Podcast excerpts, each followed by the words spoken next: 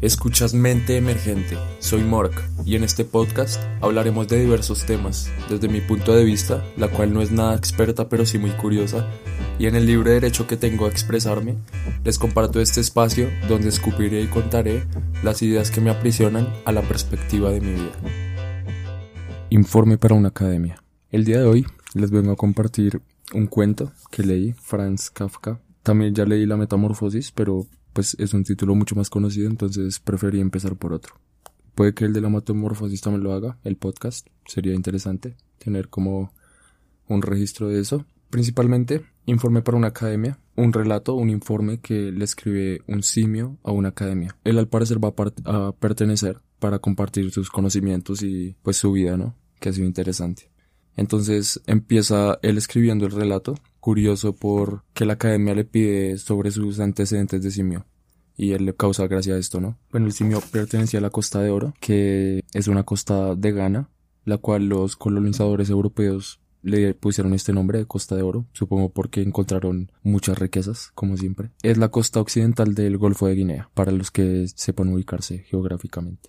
Entonces, bueno, empieza el relato. Dice él en el informe para los académicos, le causa gracia que le pidan que les cuente sus antecedentes simiescos y él dice que ya ha pasado cinco años desde que era un simio y que ha perdido como sus memorias sobre cuando era un simio. Empieza contando que él estaba en una playa y llegan unos cazadores de Ejenbeck y pues le disparan al mono. Entonces él cae herido, primero siente un balazo en la cara, en la mejilla, que le causa bastante daño, le genera una cicatriz en la que después no le crece el pelo más y por la cual le dan el nombre o el apodo con el que lo llaman, que lo llaman Pedro el Rojo. También recibió un balazo en la cadera. Después de los balazos se despertó en una jaula en la cubierta de un, barco de vapor, el cual llamaban Agenbeck. Ahí empezó toda la historia, por decirlo así. Igual es un relato corto, ¿no? Pero entonces él empieza a contar que sus cualidades de mono ya no le iban a servir en este nuevo ambiente, porque estaba rodeado de humanos, además él estaba en una jaula que era pequeña y no tenía mucho espacio tampoco para moverse. Entonces cree que sus habilidades de mono no, le van a servir y cree que el mejor método, en realidad él nunca había deseado la libertad, porque en sus facultades de mono siempre había sido libre y siempre había tenido un lugar para donde escapar, ¿no? Porque pues era un animal salvaje. Bueno, se despierta y regularmente él dice que no desea parecerse a los humanos porque no les ve nada llamativo ni nada de su interés. Entonces que principalmente él empieza a copiar todos los actos de los humanos que veía por el simple hecho de buscar una fácil libertad. Porque también se había planteado el hecho de destruir su jaula con sus dientes, de, de abrir los barrotes y poder escapar pero pensaba que después de eso, primero estaban en alta mar, entonces no tendría escapatoria más que lanzarse al mar. Probablemente podría estar flotando un tiempo y después iba a ahogar, entonces no valía la pena. Entonces cualquier eh, opción de escapatoria le iba a causar más problemas, iban a dañar la posible tranquilidad que podía tener en esa jaula, ¿no? Cabe recalcar que todo el relato es narrado por el simio, ¿no? es el informe que le está escribiendo a una academia. Entonces cuenta que no veía mucha diferencia entre los humanos y que ninguno le llamaba la atención. Solo había uno que lo observaba demasiado, como tratando de buscar el sentido de la vida del simio.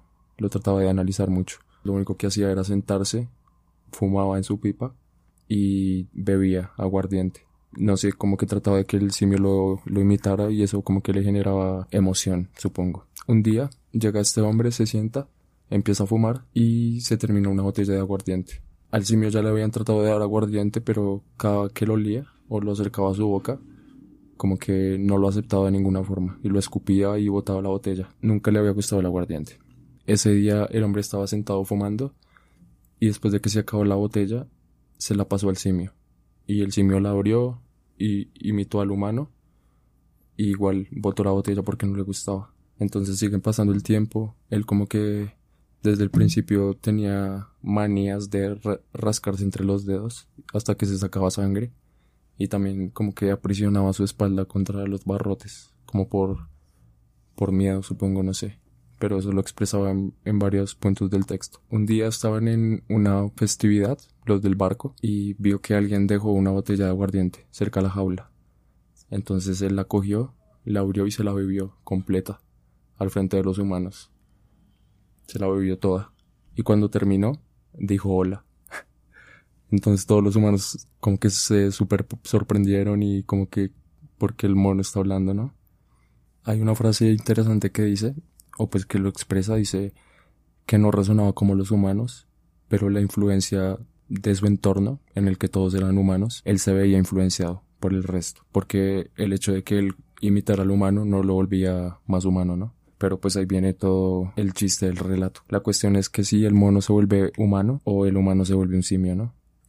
Como decía con anterioridad, eh, él recalcaba que no deseaba emular a los hombres, sino que lo hacía como en búsqueda de una libertad que no tenía, pero era como su forma más fácil de, de buscar la libertad que tanto anhelaba. Ahora sí, que lo estaba entendiendo.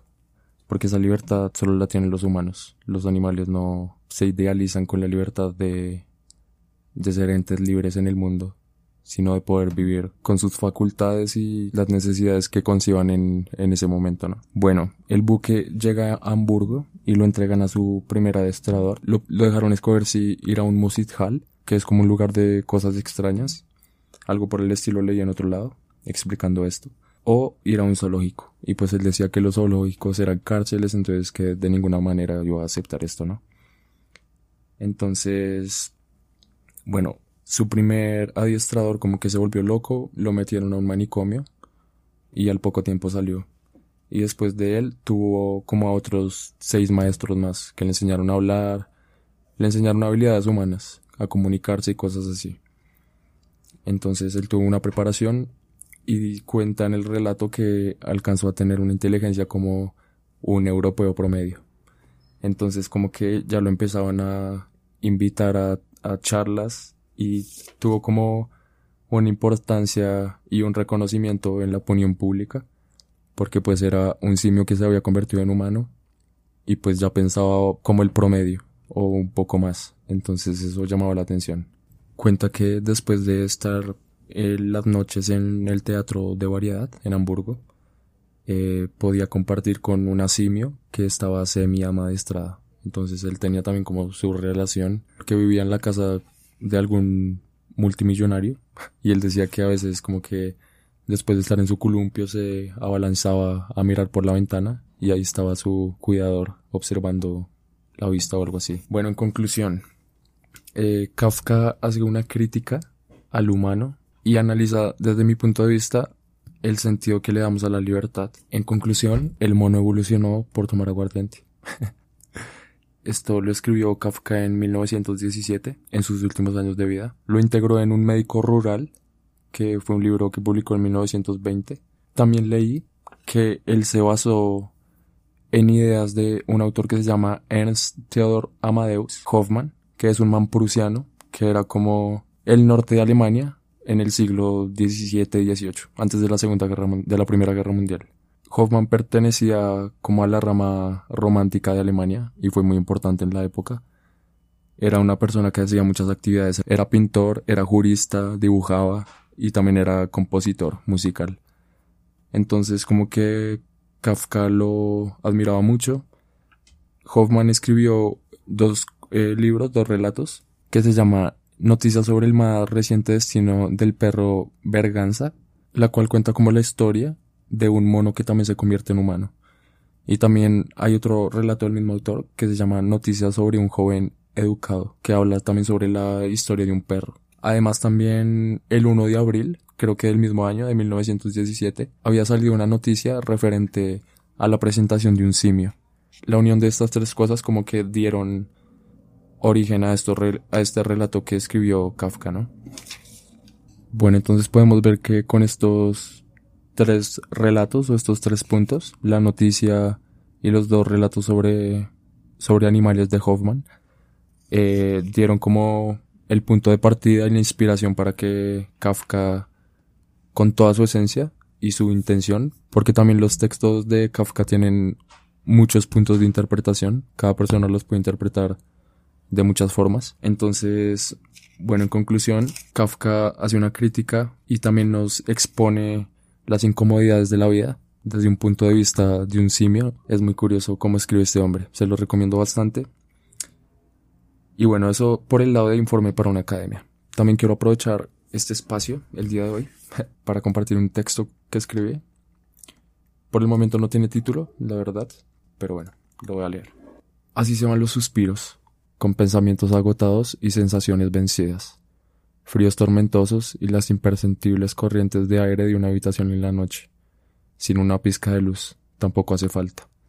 En este siliente vivir, donde mi respiración es un eterno concierto que jamás escucharía acabar, consciente de la incapacidad de comprender la vastedad de lo infinito, mientras las páginas desean ser interpretadas, acariciadas por los ojos con esencias, dispuestas a comprender lo antes compartido, que intenta explicar los vacíos de esta carrera imposible de detener.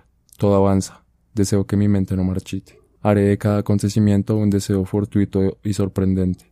Eso me convertirá en fluido. Podré vivir sin barrera, para cada día empezar una nueva página y lamentarme de no haber leído ayer. Y bueno, yo creo que la frase final de para cada día empezar una nueva página y lamentarme de no haber leído ayer, ese puede ser el título del texto. Todavía no le tengo título, no sé si le ponga. Así lo quería compartir en este podcast porque tampoco lo he compartido en ningún otro lado. Entonces, bueno, en conclusión terminamos compartiendo Informe para una academia de Frank Kafka y también un relato corto que escribí. Espero les haya gustado. Mente emergente con Mark.